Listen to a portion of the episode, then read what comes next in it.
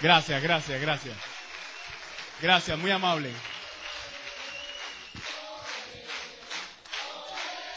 Gracias a sus líderes. Gracias.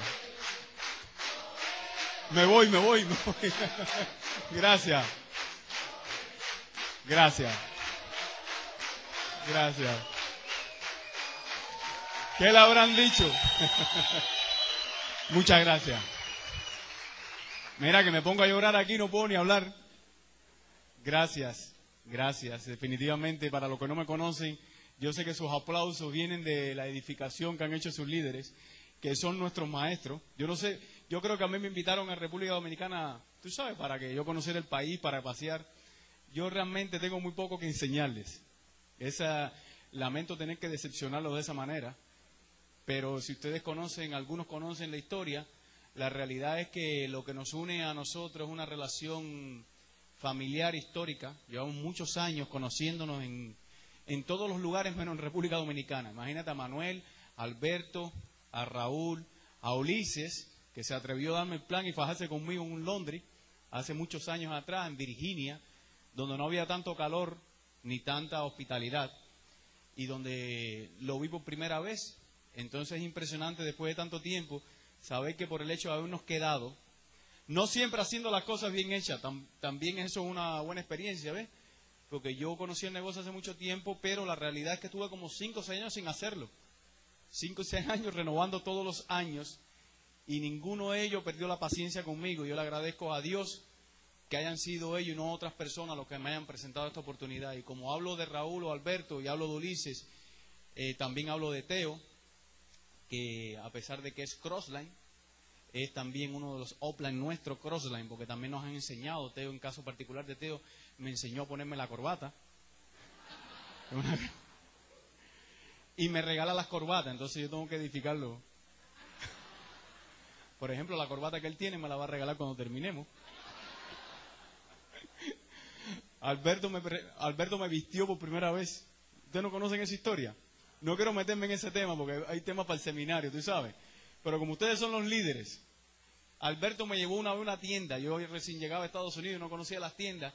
Y me llevó a una tienda y yo no tenía dinero para comprar un traje. Y me dice, ven que te voy a llevar a una. Y fuimos para allá, para Maryland, y me llevó a una tienda. Y la tienda se llamaba Goodwill. ¿Ustedes conocen esa tienda? Bueno, para los que han vivido en Estados Unidos, saben que eso es una tienda de ropa usada. Y ahí entramos y yo veía los trajes de 23 dólares, 15 dólares una chaqueta, 6 dólares. Y decía, ¿cómo yo no había visto esta tienda antes? Y Alberto, que siempre ha sido, me vistió de pie a cabezas, con peluca y todo, me puso una peluca y todo. Y de ahí nos fuimos a comprar una agenda, me recuerdo toda esa historia, pero bueno, yo no estoy aquí para esa historia porque después vamos a hablar de eso. Pero eso es un poquito la parte emocional que tiene esto. Yo estaba hablando ahora con Robert que veníamos en el carro, le diga que hay algo que no se paga, que Cuista no lo paga y que no tiene precio. ¿Entiendes? Que si tú lo incorporas al cheque de Cuista, entonces todos nosotros ganáramos 40 y 50 mil dólares todos los meses, que es el sentido de pertenecer a una familia, el sentido de formar parte de una familia. ¿Funciona finalmente la presentación? ¿Funciona? ¿Ya está? Ok, entonces, como yo no tengo mucho que enseñarle, porque ahora fue eh, Sonia a Miami, y entonces estremeció aquello, ustedes no saben, a lo mejor ella no se lo dijo, pero yo se lo voy a decir. Hubo gente que salieron de ese seminario diciendo, es el mejor seminario de toda la historia de Miami. Entonces, yo no pude estar en ese seminario yo no pude estar en ese seminario, pero ya lo escuché, lo vi todo, porque habían espías. Yo no sé si ustedes saben que yo era espía en Cuba, ¿no? Manuel me enseñó todas esas cosas. Encantado. Estaba dando un tiempo. Aquí nada más, ¿verdad? Ah, ok. Pues bien, entonces lo que voy a hacer es lo siguiente, lo que yo quiero compartir en esta reunión de constructores y de hacedores, es lo que nosotros hemos notado que ha funcionado. No voy a hablar de básico, lo básico yo me imagino que todos ustedes lo sepan. Ver, todo en la vida tiene leyes y metodología y este negocio no es diferente, tiene sus leyes y su metodología. Y yo no me voy a referir a los básicos porque yo supongo que todos ustedes sean buenos expertos en eso. Y yo no le voy a decir a ustedes que tienen que conectarse a Infinity porque yo me imagino que aquí no hay nadie que no esté conectado al sistema de educación. Y yo no le voy a decir a ustedes que hay que estar en todos los eventos ni que hay que asociarse porque eso son cosas básicas. Yo me voy a referir un poquito a lo que a nosotros nos ha funcionado que antes no lo percibíamos y no nos funcionaba. ¿Cómo es posible que yo estuve en el negocio, te podría decir 10, 11 años antes? Yo trabajé muy duro al principio pensando que yo entendía el negocio. Sin embargo, las cosas no funcionaban. Y resulta que después de un tiempo, de años de estar en la casa, sí, haciendo otras cosas, eh, tomé la decisión de hacerlo y las cosas empezaron a funcionar. Y eso es lo que yo vengo a compartir con ustedes. ¿Cuál es la diferencia entre una época y la otra? ¿Cómo es que antes no funcionaba y ahora funciona? Y lo primero que quiero compartir con ustedes es que a nosotros lo que más nos ha funcionado, yo diría que es el descubrimiento de lo que ha ocurrido en Miami, porque Manuel decía que la gente iba a Miami y decían, aquí no funciona el negocio. De hecho, a mí, en una convención, y ahí estaba Alberto de testigo, un diamante de otra organización me llegó a decir, oye, es el negocio en cualquier lugar menos en Miami. Me dijo una persona que vivía en Miami y que era diamante además, que yo creo que ahora no es diamante ni es nada, pero bueno, me llegó a decir eso, me dijo, el negocio aquí no funciona. Cuando yo recibí la llamada en noviembre de 2004 de Pedro Lizardi, yo dije, mañana voy a comenzar el negocio. Pero yo me propuse y me di cuenta, gracias a Dios, de algo que yo quiero compartir con ustedes. Y es que más importante que estar diciéndole a la gente lo que tienen que hacer es crear un ambiente para que la gente se sienta bien perteneciendo a, ese ambiente. Fíjense, les voy a decir cosas que a nosotros nos han funcionado y que seguimos haciéndolas. Yo me cansaba antes de decirle a la gente, tienes que ir al seminario, y tienes que ir al OE, y tienes que conectarte al sistema, y tienes que entrenarte, y tienes que ir a los entrenamientos los fines de semana. Yo le decía a la gente lo que tenían que hacer, pero ellos no lo hacían porque ellos no entendían por qué tenían que hacerlo. Entonces después me di cuenta por el propio eh, análisis de lo que ocurre en todas partes del mundo, que fíjense que las mismas personas, con las mismas tradiciones, con la misma cultura, en un lugar funcionan y en otras no. Yo les voy a poner un ejemplo. Ustedes saben que existe Corea del Norte y Corea del Sur, ¿sí o no? Sin embargo, Corea del Sur es uno de los países más prósperos del sudeste asiático y uno de los países más desarrollados del mundo. Corea del Norte es uno de los países más pobres, atrasados en la humanidad, ahora mismo. Fíjate, el desarrollo tecnológico de Corea del Sur es impresionante. En este negocio no los voy a hablar, ustedes conocen lo que está pasando con nuestro propio modelo de negocio. Sin embargo, los coreanos son los mismos, hablan el mismo idioma, tienen la misma tradición, tienen la misma idiosincrasia. ¿Qué es lo que cambia en Corea del Norte a Corea del Sur? El ambiente, las condiciones en las que tú desarrollas tu talento. Te voy a poner un ejemplo más cerca a nosotros, los cubanos.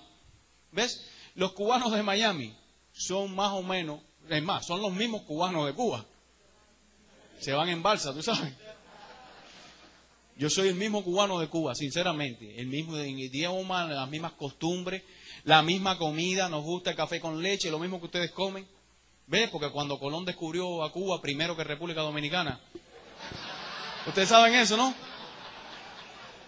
Algunos de ustedes vinieron en balsa para República Dominicana en vez de...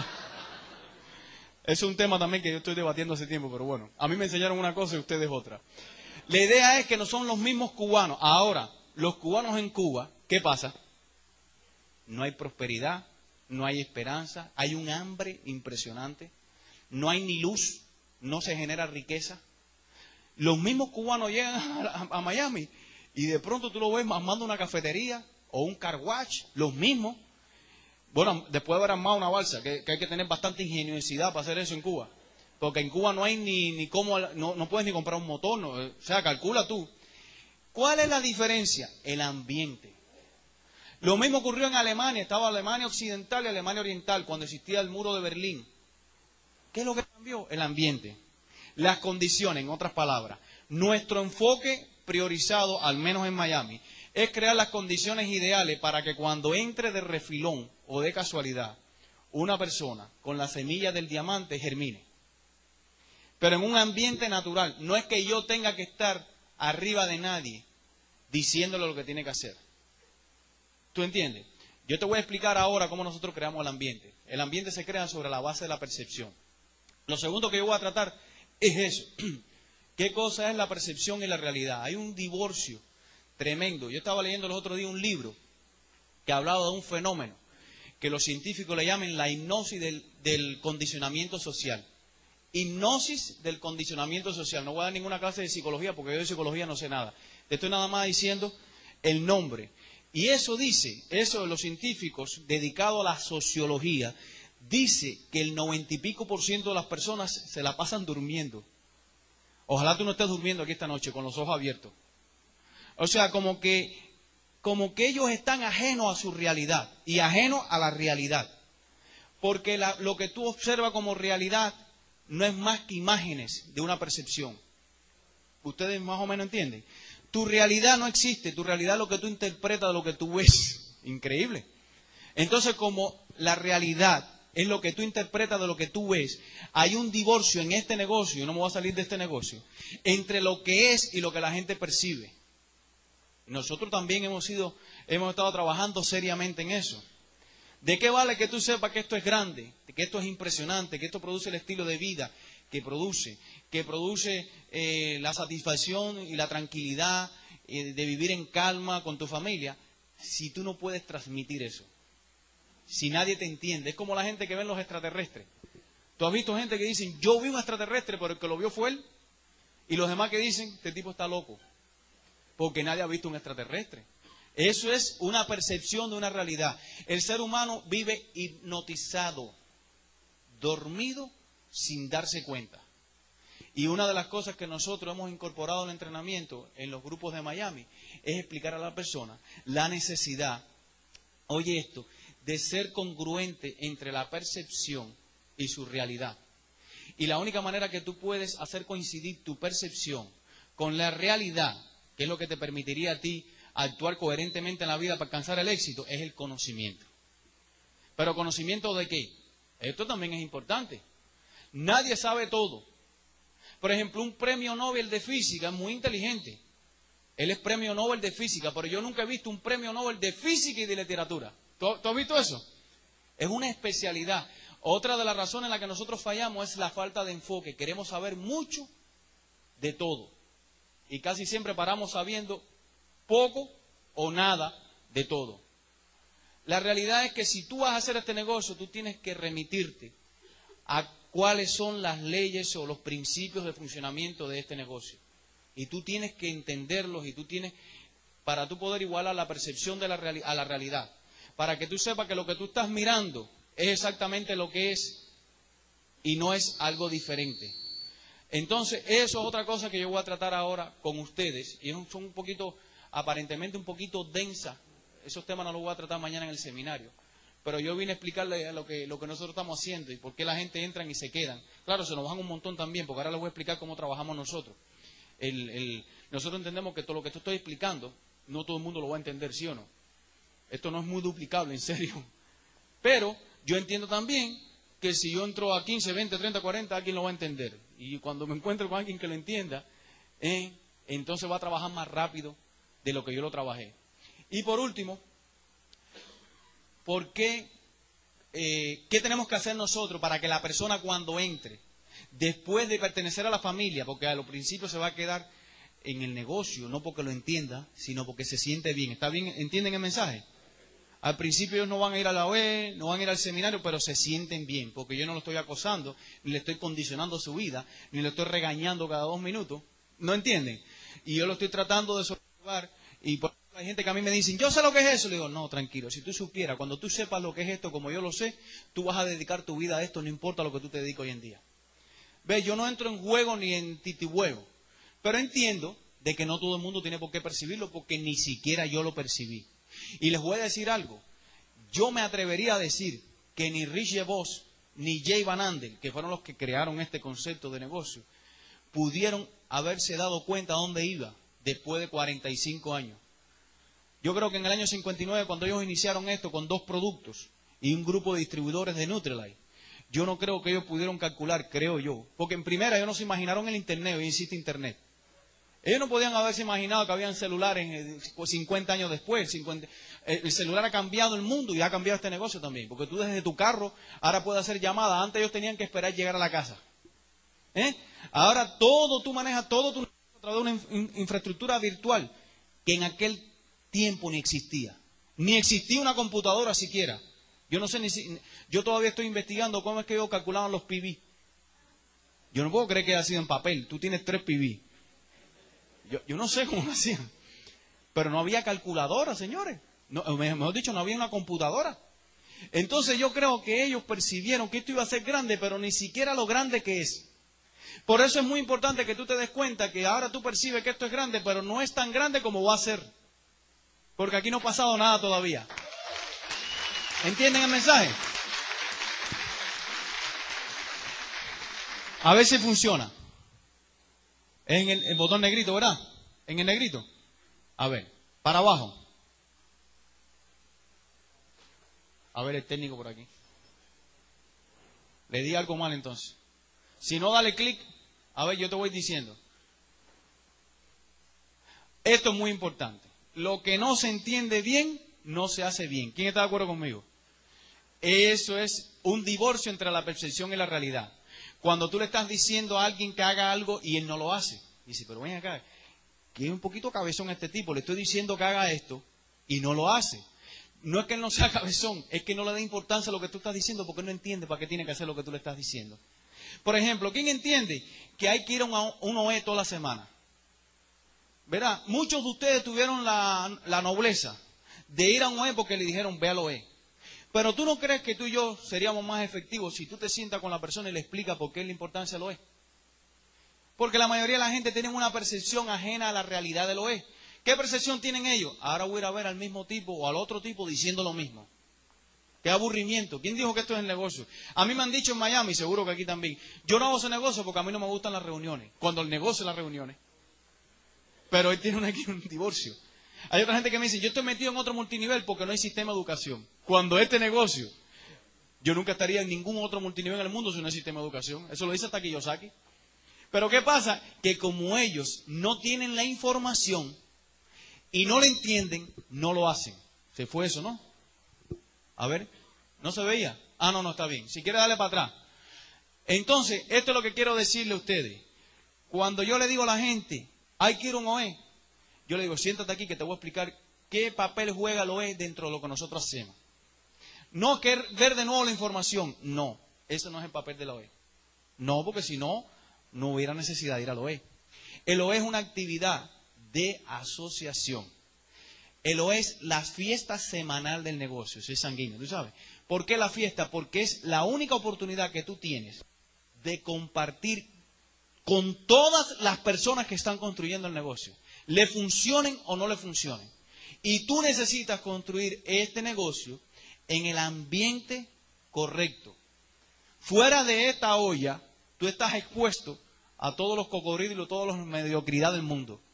Tú necesitas por lo menos una vez a la semana darle la mano, abrazar, sonreír y asociarte con la persona que lo están haciendo y darte cuenta, esto es muy importante, que aunque no le estén funcionando a ellos tampoco, ellos han decidido estar en un grupo de ganadores igual que tú.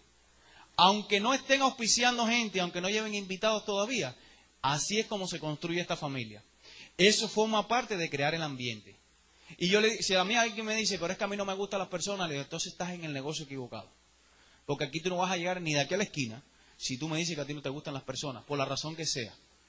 Pero eso que no te gustan las personas, es mejor andar con amigos enfocados y con sueño, andar con un jefe que tampoco te gusta toda la vida, que te esté mandando sin, hacer, sin conseguir nada. Por ejemplo, yo siempre pongo este ejemplo, si tú vas manejando un automóvil y empieza a llover muy fuerte, y fuerte, fuerte, fuerte, fuerte, fuerte, fuerte, y tú pierdes visibilidad, ¿qué tú haces? Tú paras. ¿Por qué? Porque no tienes la visión clara. No sabes, no entiendes bien y no haces bien, te para, te detienes. Tú dices hasta que no escampe, porque si yo sigo, me mato. Entonces, muy importante que cuando le diga a la persona el seminario, yo le digo a las personas, por ejemplo, ahora se hizo el seminario de Sonia, allá en Miami. Nosotros promovimos el seminario de Sonia. Pero nosotros no hablamos a la gente como, oye, por favor, ven acá, tienes que ir al seminario. No. Nosotros le decimos a la persona esto, este es el mensaje. ¿Tú realmente quieres hacer esto en grande? Sí el seminario es el evento más importante del mes como lo es el, es el evento de la semana. El mensaje, que es el mismo, lo refuerzo con una cosa que se llama apalancamiento. ¿Ves? El apalancamiento es decirte por qué es importante el seminario. Hay gente que me dicen, pero eh, fíjate cómo yo le digo a las personas cuán, cómo es la inversión del seminario. ¿Cuánto cuesta el seminario en República Dominicana? ¿Es el equivalente a 15 dólares? Algo menos. 10 dólares en República Dominicana. Ok, fíjate. Todos nosotros pagamos 10 dólares, igual que en Miami pagamos 15. Mi inversión es 15. Oigan esto, y fíjense que son cositas que ocurren y no nos damos cuenta, y esto es un recurso importante que tú puedes usar a la hora de promover el seminario. Pero si tú llevas 10 personas al seminario, 10, tu inversión no es de 15 dólares. Tu inversión, cada uno de ellos paga 15 dólares, ¿sí o no? Yo estoy pagando 15, cada uno de ellos está pagando 15, la inversión puede ser 10 por 15, son 150, que en realidad un seminario vale más que eso. Pero yo no pagué por esa inversión. ¿Y qué le pasa a mi negocio si llevo a 10 personas? Explota. Entonces, es muy importante que tú le hagas tomar conciencia a la persona del porqué de las cosas. Por ejemplo, le voy a hablar de, cómo se crea, de cómo nosotros creamos el ambiente, respetando siempre. La gente son muy susceptibles, ¿verdad? Por ejemplo, en un seminario, por lo menos en Miami, evitamos que desfilen la gente con pantalones, ¿sí o no? Aquí no, no tienen esas normas. O evitamos que cuando uno vaya a presentarse, como son muchos, se pongan a hablar demasiado por micrófono. Pero una cosa es que yo le diga, ojo, una cosa, imagínate ahora que tú rompas un 25% de tu negocio y él está ilusionado. Y son temas que tratamos con los líderes y todo constantemente. Y él está emocionado, ¿por qué? Porque es el día que le va a tocar pararse a la tarima. ¿Sí o no? Y está emocionado él y él tiene un mensaje. Y vienes tú, y vienes tú, fíjate cómo tú le cambias la percepción a esa persona. Y tú obvias su emoción y, le tiras un, jarro de agua fría en blanco y negro y le dices, así tú no puedes subir a la tarima. La ilusión, pero yo, a mí nadie me dijo que yo tenía que, yo tenía que subir con saya. La responsabilidad de que no se haya enterado de quién fue. Tuya, pero yo mismo que no le dije cómo era, ahora le digo, las reglas de conducta de nuestro negocio dicen, y me voy a la regla, me olvido de su emoción, me olvido que es el día de su presentación, no soy flexible. Eso mismo yo le puedo decir, Anita, si la presentación es en el intermedio, ve y ponte una saya. ¿Me entiende? Porque tú vas a lucir ahí arriba como un empresario, los empresarios. El, mira, el resultado es el mismo, pero la forma es diferente. ¿Usted entiende? Yo tengo que trabajar este negocio sobre la base de acuerdos. Así lo trabajamos nosotros. Por ejemplo, yo asumo que tú eres una persona adulta, que estás enfocada y dirigida a tu sueño. Yo no tengo por qué sospechar que tú vas a hacer las cosas mal hechas. Aun cuando yo puedo suponer que muchos lo van a hacer mal hechas, ¿sí o no? Pero yo no tengo que asumir algo. Yo tengo que confiar en ti y tengo que reforzar tu liderazgo y tengo que reforzar mi creencia en ti. Eso es otra de las cosas que nosotros. Yo le digo a las personas en Miami, por ejemplo, cuando se trata de estas cosas, que son cosas de forma, le digo, mira, lo que estamos, tenemos establecido es que el, tiempo de presentación es de tanto tiempo y yo confío en que tú vas a contribuir al equipo. Por ejemplo, cuando me toca planificar los OE, cada uno tiene su función. ¿Ustedes no tienen sus funciones? Yo confío en que tú vas a... Fulano, te toca presentar al orador. Para presentar al orador, tú sabes cómo se hace, ¿verdad? Sí, tú sabes en qué tiempo es, ¿verdad? Tú no vas a sustituir al orador confío en ti y te doy el micrófono. Cuando lo haces mal, te digo, fulano, parece que me equivoqué en confiar en ti. Porque tú no estás contribuyendo al equipo. No es lo mismo decirle, fulano, y meterle una refriega de que violaste una regla que parece mentira, que con lo grande que está decirle, fulano. Si tú fallas en lo que te corresponde, falla el funcionamiento del equipo. Si tú fallas en lo que a ti te toca hacer correctamente y yo confío en ti y tú lo haces mal, estás poniendo en peligro el trabajo de todo el mundo. Entonces le estoy haciendo tomar conciencia para que su percepción no cambie, ni se, eh, no se ponga susceptible. ¿No, ¿No me entiende? Nosotros trabajamos en Miami con muchos grupos, igual que ustedes acá, en, una, en, un, en un OE, y los eventos los compartimos. Y llegamos a un acuerdo. Y el acuerdo es que lo que se acuerde, valga la redundancia, hay que cumplirlo. Y el que no cumpla con los acuerdos está faltándole al equipo. Y como nosotros queremos tener un equipo de ganadores, nosotros que tenemos que tener en ese equipo gente grandes ligas, responsable y madura. No gente que le tengamos que estar diciendo, oye, tú haces las cosas mal siempre. Porque el día que la hagas tres veces mal, está fuera del equipo. Por decisión del equipo. ¿Ustedes entienden el mensaje? Nosotros no somos niños chiquitos. Entonces son cositas que nosotros hemos ido. Entonces, mira, dame la otra página. Mira, le voy a poner un ejemplo. Lo que la, dame un clic, un clic. Miren esa, de esos números. Lo, hice, lo quise poner con números porque yo estudié matemática, ¿ves? Esos números no parecen una secuencia aleatoria. Miren bien los números para que vean. ¿Ustedes creen que hay alguna lógica ahí? Si yo te ese número tiene 60 dígitos, 60. Si yo te digo, trata de memorizar el número, ¿quién se atrevería a hacerlo? ¿Verdad? Eso es lo que nos ocurre a nosotros cuando vemos el negocio. Vemos un caos, porque no lo entendemos.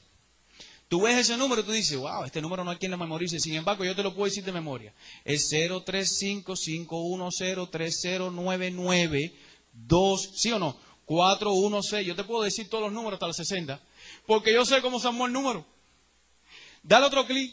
Mira cómo se armó el número. Mira, este es el 0 y este es el número de teléfono mío. Este es el 1 y este es el número con el 1 sumado. Este es el 2 Ahora, para tú llegar en este negocio, a entenderlo así, toma un tiempo. Por eso es que tienes que crear el ambiente. Porque hay gente que antes de entenderlo se van. Se quedan en el número. ¿Es verdad o no?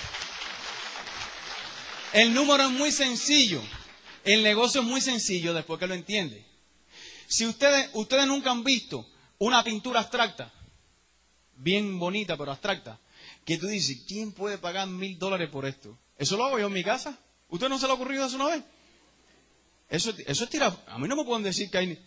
Sin embargo, viene un experto en arte que sí sabe, que sabe lo que significa cada color y combinación y dice, oye, yo pago tres mil dólares. ¿Ustedes nunca han visto una pintura de Picasso? Parece que es un niño chiquito que lo pintó para los ignorantes como nosotros, como mí, como mí, no como ustedes. Pero viene un experto en arte y dice, esto vale dos millones de dólares, la firma, no sé qué cosa. ¿Cuál es la diferencia en el que sigue confundido el que se y el que conoce la regla? Información. Información. No es decirla, yo te puedo decir a ti, apréndete el número. Si yo no te enseño cómo, tú no te lo vas a aprender jamás y nunca. Tienes que hacer esto porque yo te digo que tú tienes que hacerlo. Y el tipo se va para la casa y dice, pero es que yo no entiendo por qué hay que hacer eso. Él no me explicó por qué había que hacerlo. Yo no lo tomo tan en serio. ¿Sí o no? Cuando tú vas a contactar a una persona, seguro que aquí la pasa a todo el mundo, sobre todo cuando uno es un novato, y yo no voy a hablar de eso tampoco porque son de unas lecciones de lo que es un novato y una persona con experiencia allá en Miami. Y yo sé que ustedes están bien entrenados en eso. Pero el novato, ¿qué hace? Hablar. Habla mucho. Cuenta el negocio, como cuenta el negocio, y el negocio es más grande de lo que él está contando, la gente no lo toma en serio, perciben un mensaje equivocado. Entonces, si tú le dices a alguien que el negocio es de venta, el negocio no es de venta. Si tú le dices que es venta en el Internet, ¿quién te lo cree? O mejor dicho, ¿quién dijo que eso es el negocio? Si tú dices que vas a ganar buscando personas, ¿quién dijo que eso es el negocio? El negocio no es eso, el negocio es una combinación de muchas cosas y tú necesitas media hora para recibir la información completa. Ahora, el novato, ¿qué hace? Déjame tratar de convencerlo porque él piensa en su ignorancia que tratando de darle información va a persuadirlo para que vaya. Y lo que va a hacer es que no va a ir a la persona. Porque no sabe las reglas, no sabe las reglas y se remite al caos. Se mantiene en un caos permanente. ¿Entienden ese mensaje? Entonces, ¿de qué estamos hablando? Número uno, proponte crear el ambiente adecuado. Eso sería una sugerencia, por lo menos lo que nos ha funcionado a nosotros. De manera que la gente diga, yo quiero pertenecer a ese equipo por lo que representa, por, porque yo, quiero, yo, me, yo me siento importante, me consideran, eh, van para algún lugar, están seguros que van para algún lugar y yo quiero ir con ellos. Esa es la primera etapa que nosotros hemos tratado de desarrollar en Miami y que yo creo que es uno de los factores porque lo que hay un poquito de retención en el negocio. Hoy se nos van menos gente que antes y se nos conectan más gente que antes no están conectadas todas las que querramos. Está bien, porque aún así, con técnica y con todo esto, hay gente que no entiende ni esto, ni lo otro, ni nada, y se van. Porque hay gente que no van a hacer esto. ¿Tú, entiendes eso, no? Ok. Entonces, es muy importante que aprendamos a desarrollar ese ambiente. Que no es a regañadiente como se hace. ¿Ves? No es a regañadiente. Es buscando la comprensión de la persona. Fíjate buscando la comprensión no es tolerar lo mal hecho. Porque a veces yo explico esto en Miami a las personas que están formándose como líder. Y entonces me llaman un día y me dicen, ay, es que fui tolerante. Entonces me dijo de no ir al seminario. Y yo le dije, ah, bueno, está bien, baja al otro. No es el tema, no es eso lo que estoy hablando. El tema es que tú tengas el power de convencerlo a él con suficiente información de por qué al seminario mañana y suspender la boda.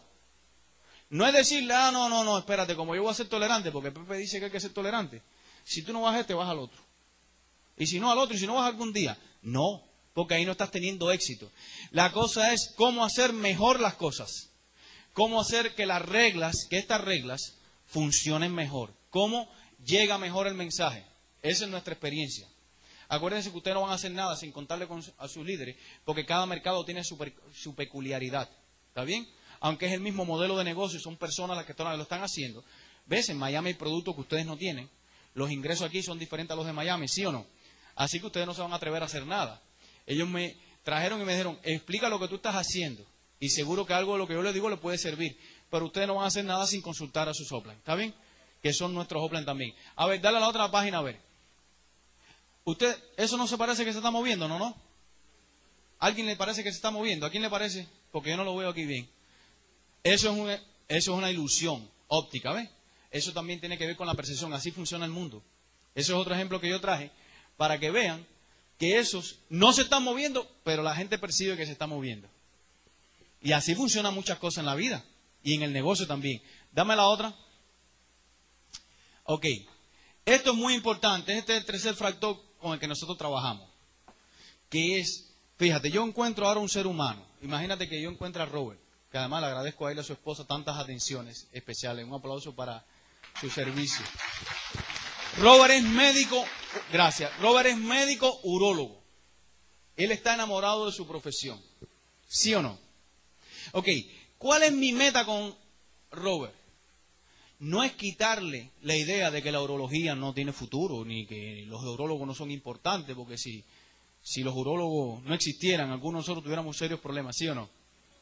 Verá, la idea es yo tener suficiente información para demostrarle a Robert que la urología es un buen medio para pagar las, las cuentas, pero que lo que yo le voy a enseñar va a ser su propósito de vida. Eso es diferente. Porque si yo quiero que Robert no titubee en esto y que Robert se mantenga en cualquier circunstancia, más allá de la motivación que yo le pueda estar dando a Robert con muelas y muelas y llamadas y llamadas, es sentarlo y hacerle ver a él por su propia cuenta de por qué esto es tan grande de por qué esto puede ser, como lo es para mí, un propósito de vida. Un propósito de vida es algo, por ejemplo, la mayoría de las personas nacen, crecen, se desarrollan, se, ¿cómo es? Se, se reproducen, como dice Consuelo, y mueren. La mayoría de los cementerios del mundo están enterrados personas en el anónimo, ¿sí o no? Porque la mayoría no encontró su propósito en la vida no encontró algo por lo que vivir. No encontró algo que le quemara su corazón, que lo llevara de pasión, que lo mantuviera motivado. Yo le decía a Robert, hoy yo amanezco pensando en esto y me acuesto pensando en esto. Para algunos yo soy un fanático, pero yo no soy ningún fanático. Este es mi propósito de vida. ¿Quién de ustedes tiene 24 horas al día? ¿Alguien tiene más? Todos tenemos 24 horas al día. ¿Ves? Pues de todo lo que yo hago en el día, toque, me toca hacer lo que me toca hacer, y por el nivel de convicción que yo tengo, esto es lo más importante. Por ejemplo, de los que están presentes, ¿quién tiene su empleo, su empleo todavía? ¿Verdad que tú no vas a abandonar tu empleo mañana? Pero tu empleo no es más importante que este negocio. Y punto. ¿Por qué tu empleo no es más importante que este negocio? Porque tu empleo no te va a producir el estilo de vida que produce este negocio.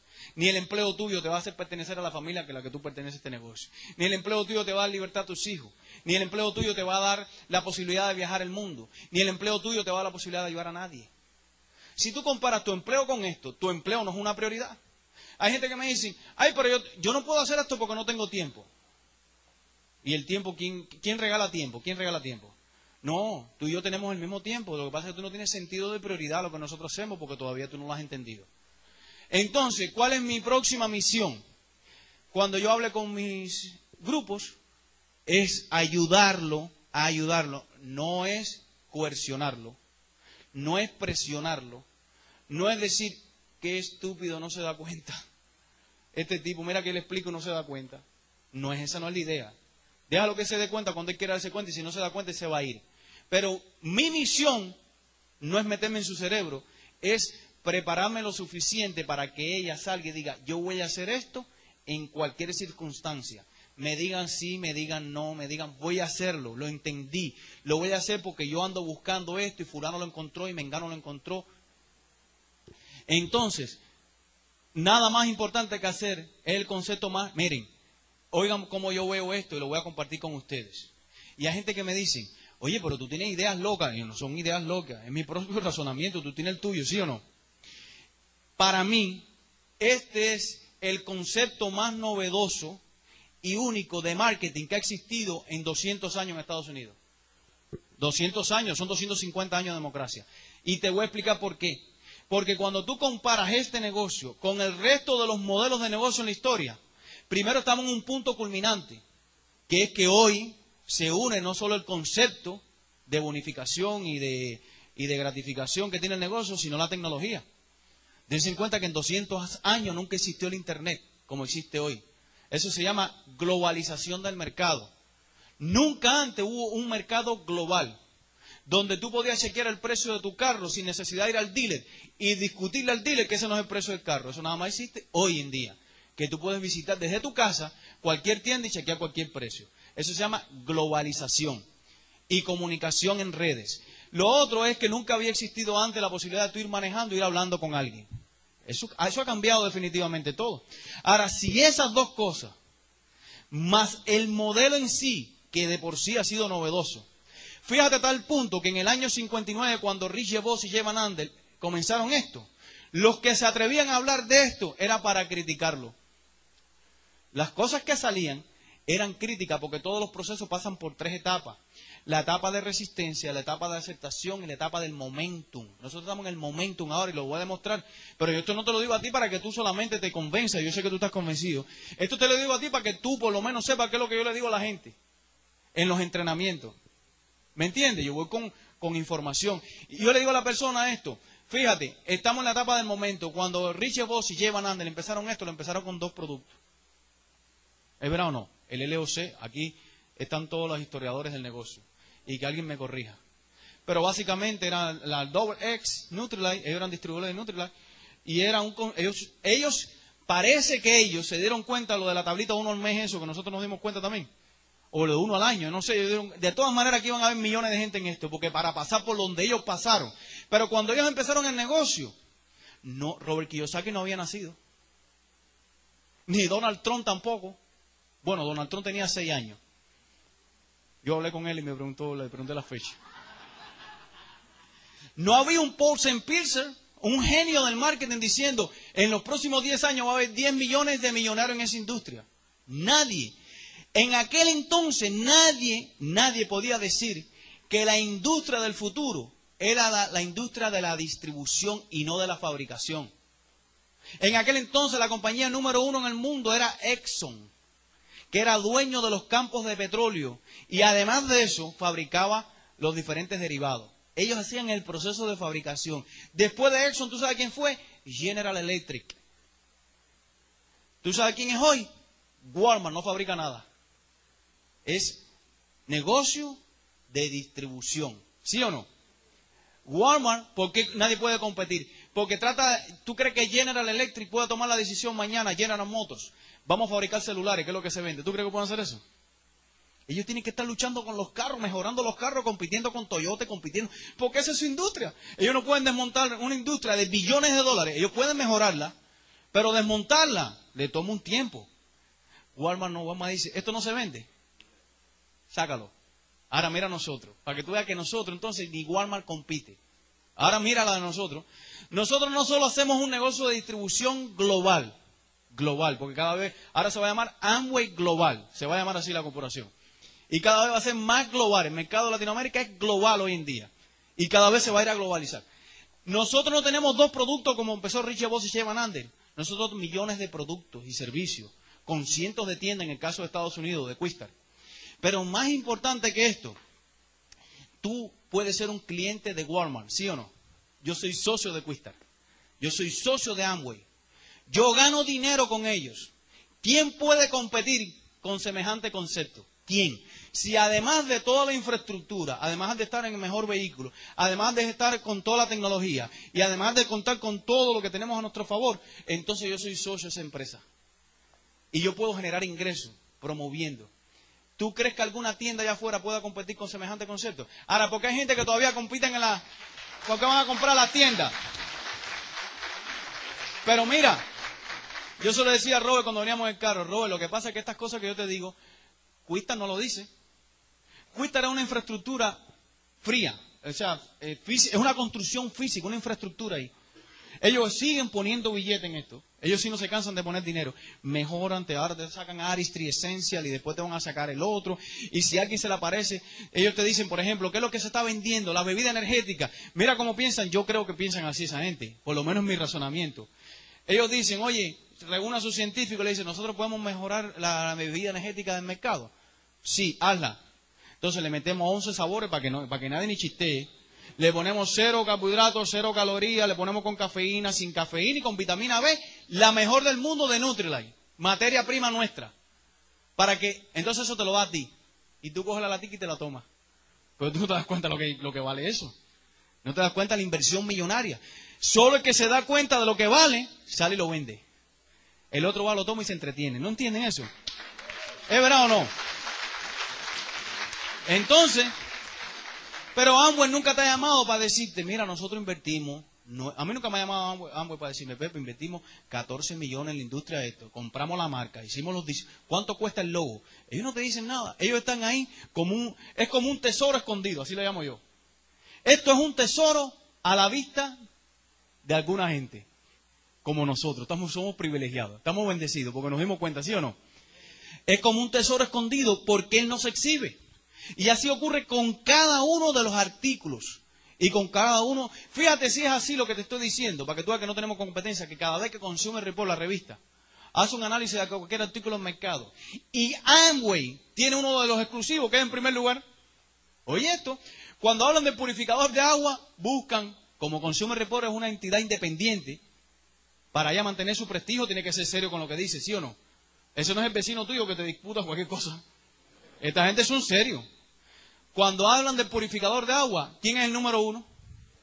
Sin competencia. Amway dice, ok, uno tiene carbón activado, sí. ¿Y este qué es lo que tiene? No, este lo que tiene es eh, ultravioleta. Vamos a hacer las dos cosas, ¿ok? Carbón activado, ultravioleta, que no maten los, que no eliminen los minerales. Cuando sale Consumer Report, Amway nunca se anuncia, porque nos toca anunciarnos a ti y a mí. Entonces nosotros tenemos ese tesoro en las manos, ¿sí o no? Y decimos, ay, tengo miedo de venderlo. Tú tienes miedo de venderlo por lo mismo que estábamos hablando ahorita, un problema de percepción. Yo, eso yo antes no vendía un purificador de agua, eso es loco.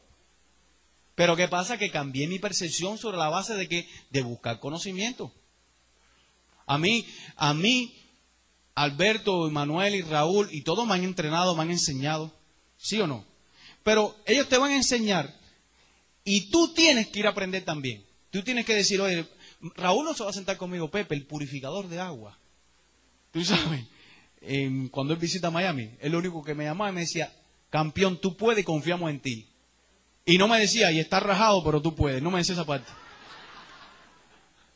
Ulises cuando se ponía a chatear, que yo estaba en el chat, me decía, hola, ¿cómo tú andas?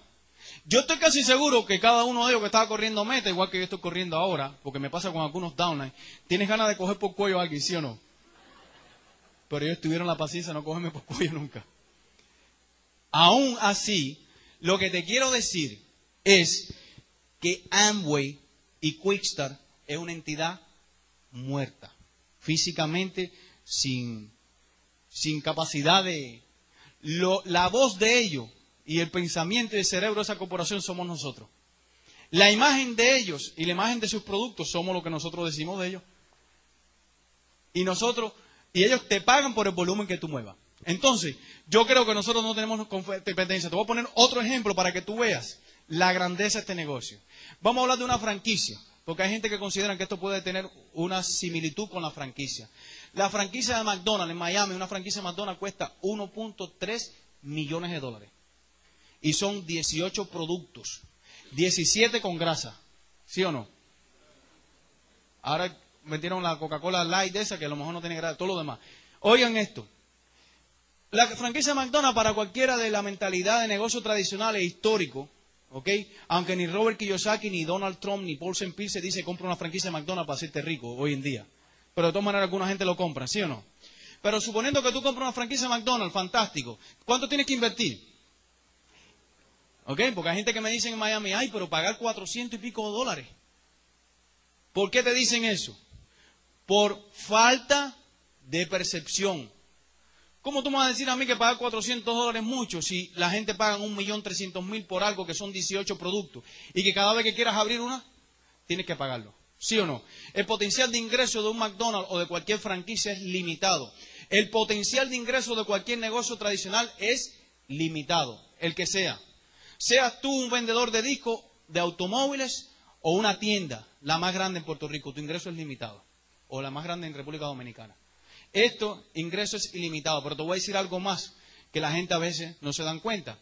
Si yo tengo un McDonald's y le hablo a un amigo para que compre un McDonald's, oye esto, él le compra la franquicia a McDonald's, ¿yo no tengo nada que ver con eso?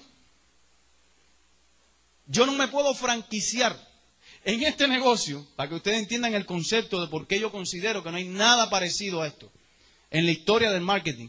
En este negocio, cuando yo recomiendo el concepto, ese volumen es mi volumen de por vida, si él decide hacerlo. Porque tú no lo vas a comprar la franquicia del Quistar y Quistar va a decir, gracias por recomendármelo. Quistar te va a decir, usted va a tener su remuneración por haber sido usted el responsable de que él entra al negocio. ¿Dónde ha existido eso? ¿Qué otro negocio funciona así? Entonces, estas cosas es importante hacérselas saber. Porque eso es lo, que explica por qué nosotros estamos obsesionados. Y no tengas miedo de estar obsesionado. Obsesionado es que aunque tú hagas lo que hagas, tú piensas en esto todo el tiempo.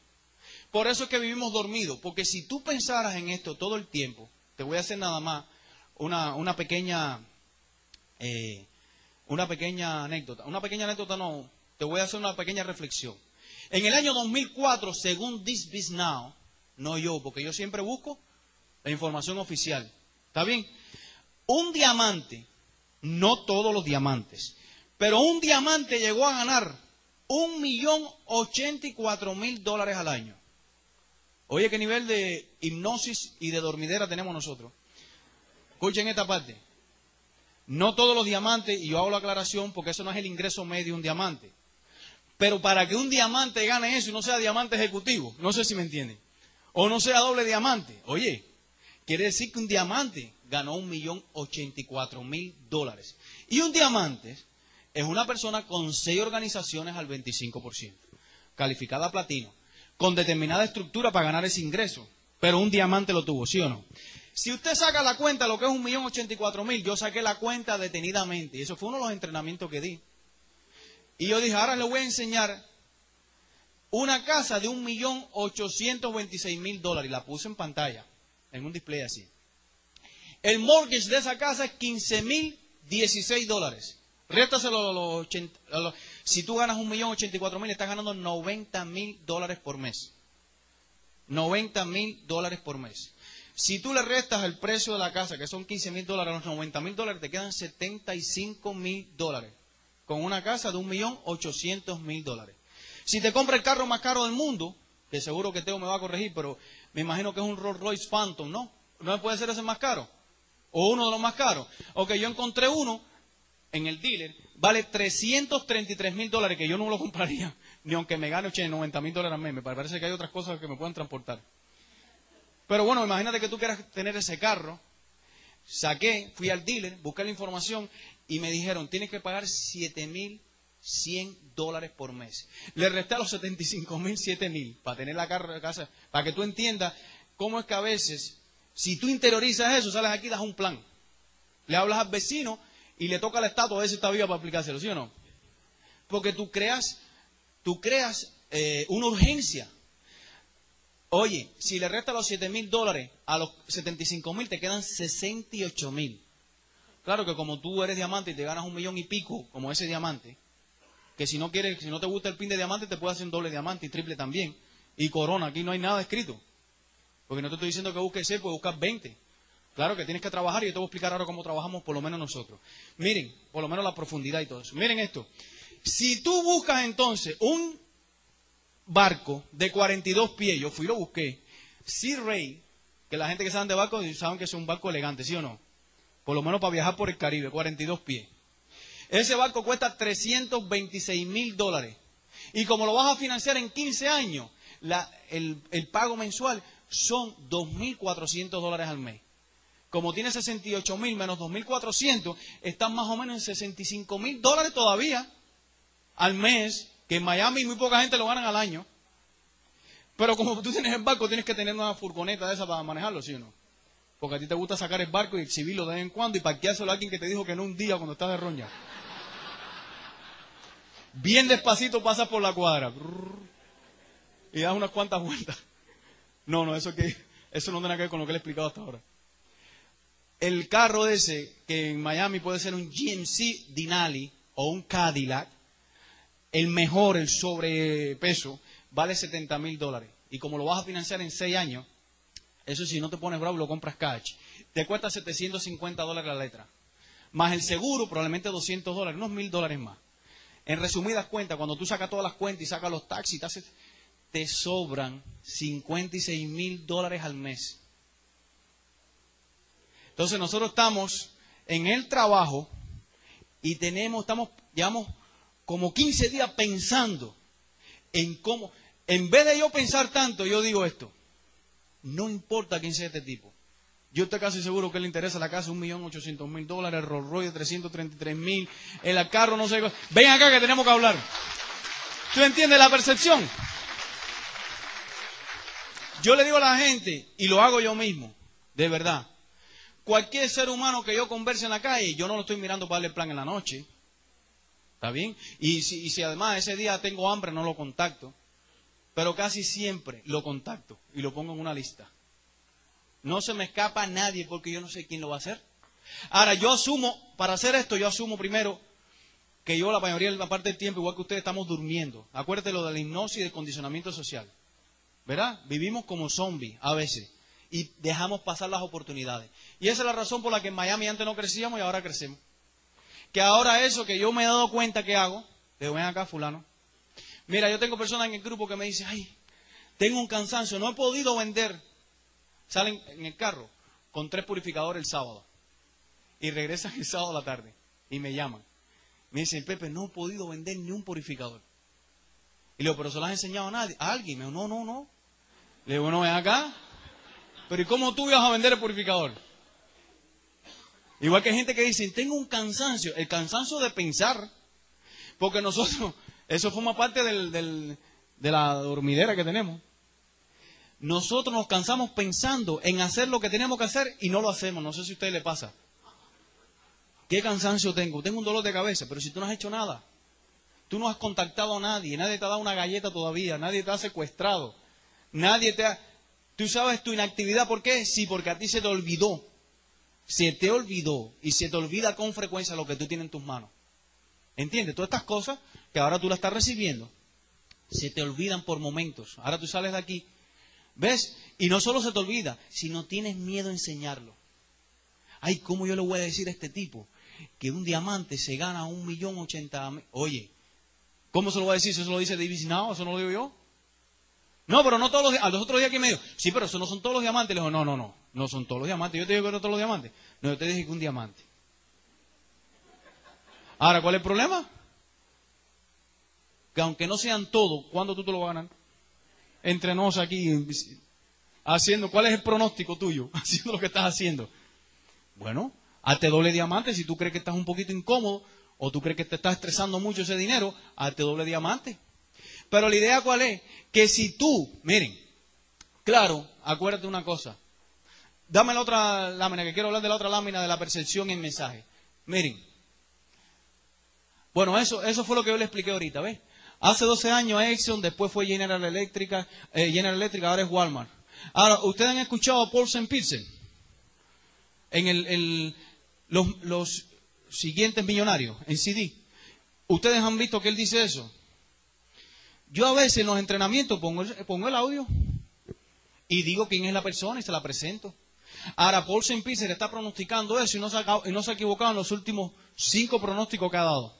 Además, Paul St. Pierce parece que sabe porque ha sido asesor financiero de dos presidentes de Estados Unidos. Y un presidente de un país tan complicado no llama a cualquier mequetrefe para que lo asesore, ¿sí o no?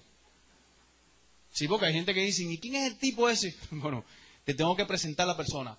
Ok, si va a haber 10 millones de millonarios en esta industria del bienestar y la salud, y nosotros dentro de esta industria, fíjate esto, porque yo considero que este es el momentum más grande que ha tenido este negocio. Porque antes la gente lo criticaban, ¿sí o no? Pero ahora todo el mundo habla bien del negocio. Ahora tienes a Kiyosaki, tienes a, Donald Trump, tienes a Paul St.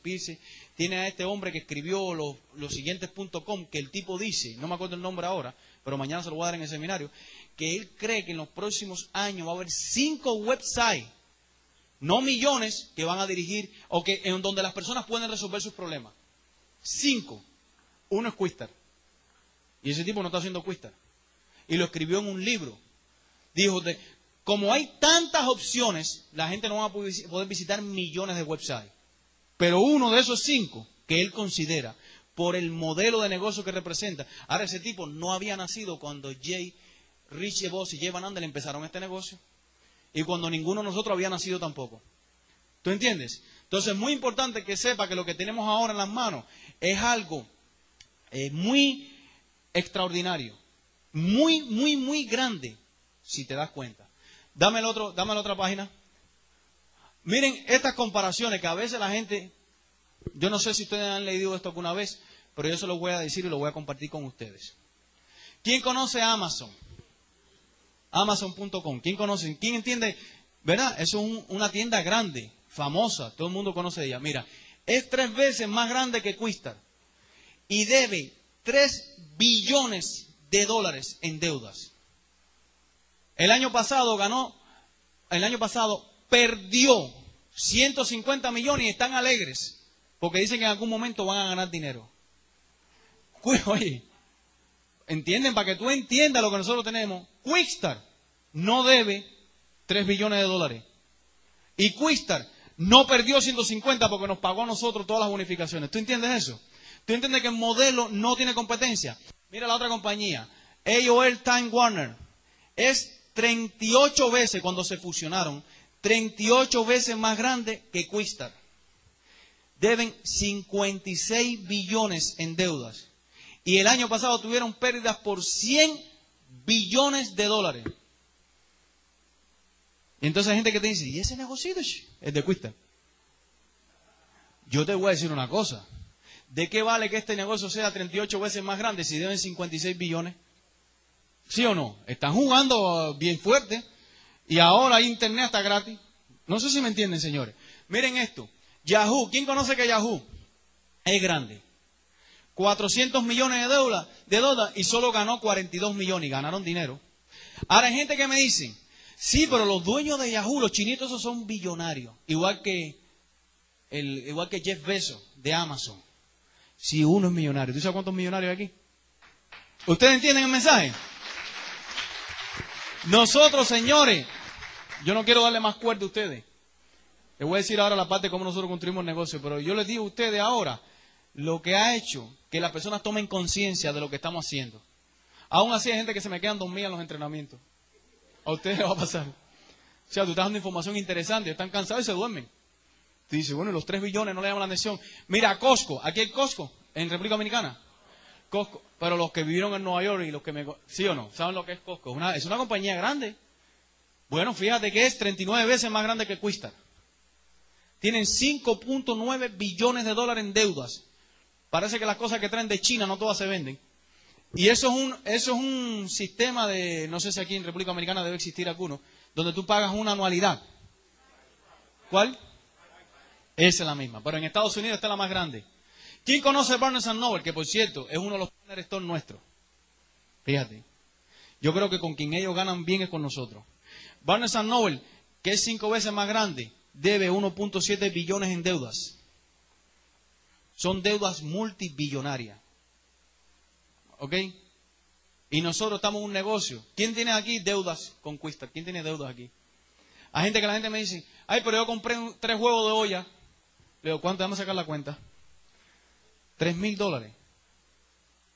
A ver, ¿cuál, cuál de te quieres comparar? ¿Tú me entiendes? Claro que tienes un negocio a tu pequeña inversión, no tienes que comprarte juego yo todos los meses, compra uno, si quieres, y trata de venderlo, porque la soya, si nos ponemos a hablar de la soya aquí, me meto 40 minutos. Me he hecho un experto en ollas, también, porque tenemos las mejores ollas del mundo. A ustedes la tienen aquí también, ¿verdad? ¿Verdad? Entonces, ok, ahora Barnes Noble tiene cinco veces, ahora diez veces más grande, ah, esta que está aquí, que se fue, ¿tú sabes quién es esta? Nike. ¿Quién usa tenis Nike? ¿Quién se siente confortable? ¿Verdad? Nosotros lo compramos a través de Quistar también. Nike, que es 10 veces más grande que Quistar, debe 2.6 billones de dólares. Porque hay gente que dicen, ay, si yo fuera el dueño de Nike, claro, los dueños se escapan de todo eso. Tú sabes, las deudas las tienen los bancos. Y si mañana se van a bancarrota, los dueños se van con los billones. Yo no te estoy diciendo que no, es un negocio maravilloso. Pero no tenemos competencia. Ese es el mensaje. Ahora bien, ¿ya entendieron todo eso? ¿Para qué les expliqué todo esto? Bueno, les expliqué todo esto antes de explicarles cómo nosotros construimos el negocio. ¿Por qué les expliqué todo eso? Porque si yo les explico cómo vamos a construir el negocio y no tenemos conciencia de lo que estamos haciendo, entonces tú no vas a estar tan motivado para hacerlo. Es una mentira.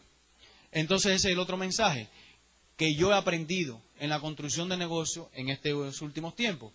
Pero cuando nosotros empezamos a construir el negocio, de repente, hubo algunos, hubieron algunos pronosticadores que con buena fe me dijeron, se te va a caer, prepárate que se te va a caer. ¿Ves? A ti hay gente que te va a decir la familia, eso va a crecer hasta diciembre. A mí me dijo, eso no es mentira. Me dijo alguien de la familia, crece rápido que en diciembre eso desaparece. En, en diciembre de 2004. Y yo llevo 40 años aquí en este país, ¿tú sabes? Entonces yo me di cuenta que esto no desaparece. Y que otra gente han cometido el error, tú no tienes que cometerlo. Es más, tú lo que tienes que hacer es aprender de los errores de que otros han cometido. Que tú llegas a un pin alto aquí, una de las cosas que tienes que practicar es tu humildad. ¿Sí o no? Al final, mire lo que pasa. Hay que tener un equilibrio entre la acción y el conocimiento. Fíjate esto. No hay nada más frustrante que un erudito en sin dar el plan. Porque el tipo cree que él lo merece, porque él tiene conocimiento. Pero no, no, no, tiene resultado porque no trabaja. ¿Sí o no? No hay nada más frustrante en este negocio que un tipo poniendo el trabajo mal, sin información. Entonces eso se frustra también. Y el tipo dice, oye, yo di 40 planes al mes. Pero si tú aprendes algo mal, ¿cuál es el resultado? Cero. Esto no solo, no solo dar 40 planes al mes, y yo le digo esto porque a veces nosotros, en nuestro afán por crecer y por hacer el negocio, le decimos a la gente, dale que algún día te va a suceder. Sigue haciéndolo así. No te sientas con la persona y le dices, oye, compadre, yo no conozco a nadie que dé 30 planes menos, entre nadie. Algo mal estás haciendo. O estás buscando a las personas inadecuadas, o tú estás explicando mal el negocio. Pero yo no te puedo decir que sigas haciendo eso para que tú algún día te des cuenta, porque parece que tú estás diciendo lo mismo. Entonces tienes que buscar ese equilibrio entre la acción y el conocimiento. Miren esto. Nosotros tenemos personas en Miami, y seguro que aquí también los hay, que ellos rompen el pin más, más rápido que lo que lo rompí yo. ¿Verdad? Tú puedes ser Oplan de alguien que a lo mejor tú lo ayudas con tu propia experiencia a romper el pin, pero la realidad es que él tuvo la habilidad de hacerlo, ¿sí o no? Entonces hay que tener un tacto entre la experiencia y la arrogancia. ¿Por qué? Porque, por ejemplo, si yo voy, si yo quiero que esa persona enseña a su grupo, oigan esto, oigan esto, que esto es un poquitico, esto es para, líderes, para ustedes. Si yo quiero que esa persona, que en su grupo se duplique, se duplique lo que él hizo, ¿qué tú crees que es mejor? ¿Que él lo explique o que venga a explicarlo yo? Vamos a usar el sentido común. Si él tuvo el resultado, él tuvo la experiencia y él consiguió el resultado, aun cuando yo me sienta en condiciones por el tiempo que llevo en el negocio, de saber que yo puedo explicar por qué él lo hizo. ¿Tú no crees que la gente aprende más rápido de él? Porque la gente va a decir, no, pero Pepe lleva 20 años en esto. Yo quiero escucharlo a él, ¿sí o no? Y la gente no te van a decir, oye Pepe, ya me tienes cansado, vete, déjame. La gente va a dispararse que, que, lo hable, tú sabes. Pero tú tienes que tener el tacto de decirlo, oye Robert y Juanita, si ustedes en 10 meses rompieron eh, platino y se hicieron rubí, que yo no lo hice, aun cuando tú me hayas consultado cosas de mi propia experiencia, tú te hayas servido, ¿por qué tú no lo explicas? Ahora, cuando Robert y Juanita se paran, dicen esto. A mí me dijeron que yo tenía que dar un plan al, día y yo di tres. Oye, no es lo mismo que yo te diga, da 90 planes, a que tú escuches de la persona que está teniendo el resultado que ella da 90 planes. ¿Tú entendiste eso? Porque a veces tú, sin querer, caes en la arrogancia. No, él llegó gracias a mí. ¿Verá o no? ¿No le ha pasado a ustedes? Pensamiento traicionero. Él no se le cayó el negocio gracias a mí. Pero el que daba los tres planes diarios no era yo. Porque yo no construí otra pata igual que ellos. No sé si me entienden. Entonces, hay que tener cuidado en esa parte de cómo manejar. Por lo menos nosotros hemos aprendido de eso, ¿me entiendes? De nuestros propios errores también, porque nosotros cometíamos y hemos cometido errores. Déjame ver la otra, la otra pantalla. Yo no creo que exista más ninguna. Ahora le voy a hablar. Vamos a dejarlo ahí porque ahora lo que voy a hablar es de la construcción, que me pidieron, cómo nosotros amamos las estructuras. ¿Ok? Un poquito de agua. Ah, tiene agua ahí. Bien, yo quiero hablar ahora, a menos que haya alguna sugerencia, yo prefiero que entonces los diamantes más, fíjate que no he ni mirado para allá. Porque ellos estar tomando nota diciendo, oye, pero este tipo está equivocado con esto y esto, esto. Ya él se lo dirá. Pero yo quisiera hablar de, las, de cómo amamos las estructuras y cómo amamos el trabajo. Nosotros en Miami damos un megaplan todos los días. Claro, al principio no dábamos un megaplan todos los días, porque al principio no teníamos nadie quien darle el plan. ¿Está bien? Tratábamos, pero no podíamos. ¿Qué te quiero decir? Que tú nunca pares de trabajar. Digo, es una opción que yo le recomiendo a todos. Porque tú vas a hacer magia siempre de un negocio. Y si alguien, sinceramente, normalmente eso no se estila, pero aquí no hay un grupo tan grande, si alguien quiere hacer alguna pregunta al respecto, la, pueden hacer y le consultan a sus diamantes. Pero yo particularmente, como mi meta no es esmeralda, y ahora quisiera ser diamante, pero después cuando llegue a diamante tampoco mi meta es diamante, ¿sí o no? Porque tú vas a renovar tu sueño. Entonces yo particularmente entiendo que es mi obligación dar un plan todos los días. Y como antes yo trabajaba ocho horas diarias, es mi obligación ir a dar el plan. Ahora miren esto. Por un momento yo llegué a pensar esto, que es lo que quiero compartir con ustedes. Yo dije, ok, pero si yo sigo dando el plan en casa de Robert, Robert nunca va a dar el plan. ¿No era que a veces uno tiende a pensar en eso? Sí, pero ¿sabes una cosa? Si Robert nunca va a dar el plan, en algún momento yo voy a encontrar a alguien a Robert que me va a duplicar. Porque ¿cómo tú sabes si alguien sirve o no sirve o alguien va a desarrollar la habilidad para hacerlo? Tú no eres mago ni yo tampoco. Entonces yo pasé por esos miedos. Yo decía, pero si yo voy a trabajar aquí y tú sabes que de esos planes, de esos planes, Probablemente la persona que yo pensé no es, pero otros hoy son platinos, tienen grupo, hacen lo mismo y duplicaron. Y yo sigo trabajando, pero ya ellos se duplicaron. Ya ellos no cuentan ni van a ese plan, ni cabemos en el plan.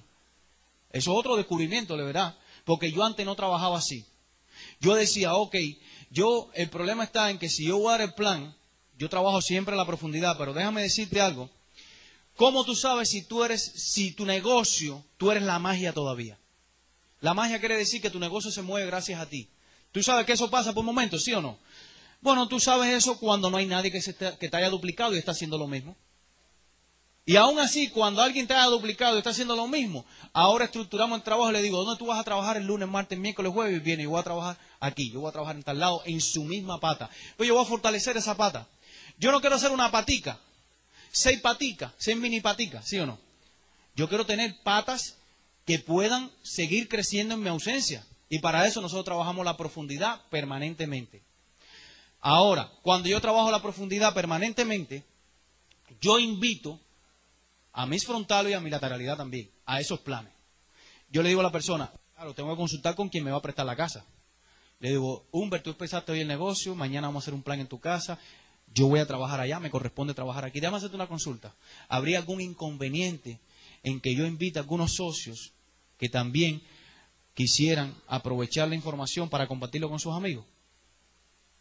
Porque yo quiero aprovechar el tiempo. Si yo voy a hacer la presentación, es mejor hacerla para un grupo que para uno. ¿Ustedes entienden esa parte o no? Y además de eso, yo entiendo que como mismo es mejor hacerla para un grupo que para uno. A mí me favorece que haya un grupo. Porque se crea un sinergismo. Hay gente que se tiene, la gente, alguna gente, creen que surte el efecto contrario. No porque sea algún negativo, agua a la fiesta, no. Si tú tienes toda esa información, el negativo se cae a la boca. Eso es falta de preparación, ¿entienden esa parte? A veces uno dice, yo prefiero hacerlo en one on one, porque si tipo negativo, nada más yo y él. Y como yo soy debilucho, él me pone medio negativo a mí, ¿tú me entiendes? No, tú no tienes que pensar así.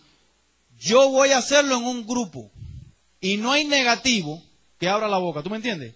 Ese es el mensaje. Porque yo tengo suficiente información para neutralizar a alguien con buenas o malas intenciones criticando. Yo no voy a fajarme con el tipo, pero él va a ser el ridículo solito. Y la demás gente va a decir, wow, mira Pepe cómo manejó esta situación. No le tiene miedo que venga. ¿Quién de ustedes siempre le ha pasado eso? Que de vez en cuando le aparece alguien que está, tú sabes, fuera de lugar. Eso nos ha pasado todo porque todos estamos construyendo negocios afuera. Pues no le tengas miedo a eso. Lo que prepárate lo suficiente para cuando suceda, enseñes a los demás cómo se maneja esa situación. Porque eso es lo que yo hago. No solo neutralizo alguna mala intención, sino que le digo a los demás cómo se hace. Porque ¿qué es lo que tú estás haciendo en este negocio? Enseñando, enseñando y enseñando. Entonces ahora nosotros trabajamos la profundidad. Y así nosotros edificamos, oigan, oigan cómo nosotros trabajamos la profundidad. Edificamos a la persona que despunta como líder lo edificamos. Nosotros no tenemos ningún mérito especial. Nosotros somos tu ayudante. Nosotros, aquí en Cape Coral, si la persona que está marcando la diferencia se llama Félix, él es la persona. Yo necesito edificar porque él es el responsable de ese negocio, de crecer ese negocio. ¿Tú entiendes? Si yo sigo creyéndome la magia y yo me confundo en que Félix creció porque yo lo enseñé y tengo todavía ese ego traicionero que tenemos todos. Entonces lo que ocurre es que el negocio se va a mantener en stand-by porque lo que tú piensas transmite y la gente va a decir, no, este Félix Félix por gracias a Pepe. Y yo no quiero que el día que nadie piense eso. Por tanto, yo trabajo a la profundidad y cada vez que despunta una persona que se conecta a Affinity, que va a todas las reuniones, que es el primero haciendo, que entendió el concepto, que baja los entrenamientos, yo empiezo a edificar a la persona y le digo al nuevo, mira, acá la persona compromete, claro, yo no puedo decirle al nuevo, a alguien que no esté comprometido, que él está comprometido, ¿tú entiendes? Es muy, ustedes aquí no cometan el error de edificar a quien no lo merece, porque entonces destruyen su organización. Y eso ustedes lo saben de sus propios líderes. Pero la persona que realmente lo merece, yo soy el primero edificándolo. Soy el primero trabajando en su liderazgo. Porque ¿qué es lo que yo necesito? Que la gente confíe en él y que él confíe en él mismo. ¿Ustedes entienden? Entonces, nosotros trabajamos la profundidad, nosotros trabajamos planes todos los días. Es como un empleo, es mi empleo. Claro, un empleo diferente porque estoy apasionado, porque todos los días salgo. Yo no salgo a la casa para un plan, yo salgo a la casa para auspiciar a la persona. Yo no salgo a ver, yo no salgo para dar una clase, de dar números en una pizarra o dar números verbales. O la, no, no, no, no. Yo salgo porque yo me voy en mi mente diciendo, esta persona necesita el estilo de vida que yo quiero conseguir. Y seguro que ella me va a escuchar. Una, actitud siempre positiva. Ahora, todos los fines de semana, consulten en su hotline, yo doy un entrenamiento. Eso es mi vida, te digo la mía. No tiene que hacerla así tú, ¿ok?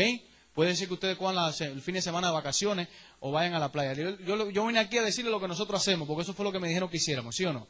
Eh, los domingos, o yo hago un desayuno en la mañana, y entonces, como no cabe todo el mundo, nada más invito a los líderes y le digo a los líderes que cada uno traiga café con leche y eso, porque si no, voy a la bancarrota. Y venimos por la mañana y desayunamos, no sé, por ejemplo, los 12% puro, los 18%, o los, tú sabes. Y ahí, ¿qué hacemos? Mientras desayunamos, revisamos información, le damos la oportunidad que todo el mundo aporte algo. Todo eso no es aporte mío ni nada por el estilo, eso es un equipo trabajando Tú sabes, mira Pepe, esta información, mira esta información lo que apareció aquí. ¿Tú entiendes? Coparticipativa, porque tenemos una meta común. Nosotros tenemos una meta común como tienen ustedes, que es llenar un coliseo en Miami, igual que lo tienen ustedes. ¿Entiendes? Entonces nosotros tenemos que reforzar la columna vertebral. Ahora, los domingos, en la tarde, yo doy un entrenamiento para los nuevos. Pero ahora eso se ha multiplicado por dos o quince reuniones, porque lo que antes empezó en mi casa, es lo que quiero transmitirle, ahora lo hace todos los platinos en diferentes lugares, han duplicado eso. ¿Ves cómo funciona?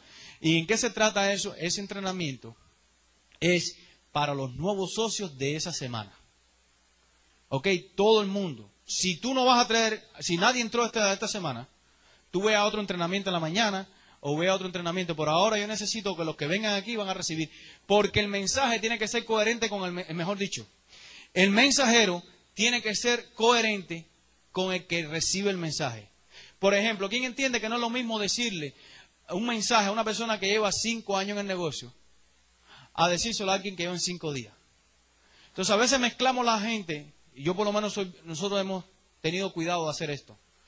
Tratamos de que el mensaje del entrenamiento básico, que le enseñamos la demostración básica de producto, que le enseñamos cómo invitar, no le damos una lección universitaria del negocio, lo enseñamos paso a paso y lo mantenemos en el ambiente. Porque hay gente que se te ofusca. Por ejemplo, a mí no se me ocurriría hablar de todo esto en un entrenamiento. Ustedes entienden que esto no es información para alguien que entra, porque si alguien que entra recibe esto y dice, ¿de qué este tipo está hablando? No me ha enseñado todavía cómo se gana el dinero. Lo confunde. Todo. Ahora, la persona nueva, yo me he dado cuenta. Yo les voy a poner un ejemplo. Si tú llevas cinco años en el negocio y alguien lleva cuatro meses y tú llevas cinco años, estás al 12%.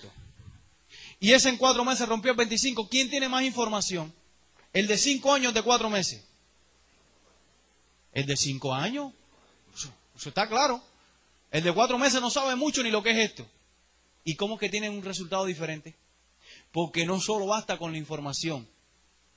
Fíjate lo que te quiero decir. Por tanto, si yo quiero iniciar un negocio con las personas recién firmadas en la semana, yo no le puedo dar un entrenamiento a una persona que lleve cinco años. Yo tengo que darle la información que él necesita para el próximo paso. Si ahora lo que él le toca invitar a la gente, ¿qué es lo que le voy a enseñar yo? Si él está flojito en hacer la lista, hago una lista con él. Yo lo hago con él. Vamos a hacer una lista para que tú veas que es sencilla. Si él me dice, la tengo en el teléfono, ¿no es verdad? Yo te voy a enseñar por qué es importante tenerla escrita. Llámame a, alguien por teléfono y háblale del negocio. Y lo que ocurre es que llama, por ejemplo, Abelito, sí, te habla Pepe. Mira que te estoy llamando para invitar y yo siento que Abelito le oye, me has llamado cuatro veces. Porque estás llamando a la misma persona, no tienes control de quién ya has llamado y quién no. Necesitas organizar tu trabajo. Y una de las cosas que nosotros hacemos de inmediato al nuevo socio es ayudarlo a organizar su trabajo. ¿Ves? Ayudarlo a que dé un paso coherente. Eso es lo que nos ha dado también resultado. Señores, esto no es garantía de que la persona va a hacer el negocio. Quiero aclararles eso porque a veces tratamos de utilizar una metodología y no nos funciona. Y la realidad es que un 50% de lo que tú haces y el otro 50% de la actitud que el tipo tenga para hacer esto, la, la disposición que tenga para aprender, ¿sí o no? Pero lo que tú no te puedes equivocar, o mejor dicho, lo que tú tienes que evitar es equivocarte tú. Si él se equivoca es su problema. ¿Ustedes estamos de acuerdo? Ok, entonces nosotros nos mantenemos trabajando a la profundidad y nosotros lo trabajamos de tres en tres. De tres en tres. De tres en tres. Ahora, cuando yo trabajo de tres en tres, le voy a explicar por qué yo trabajo de tres en tres. Y eso también lo consulta con su offline. Yo trabajo de tres en tres porque yo me siento cómodo trabajar en la semana tres personas, dos veces por, por dos días por, por, por pata.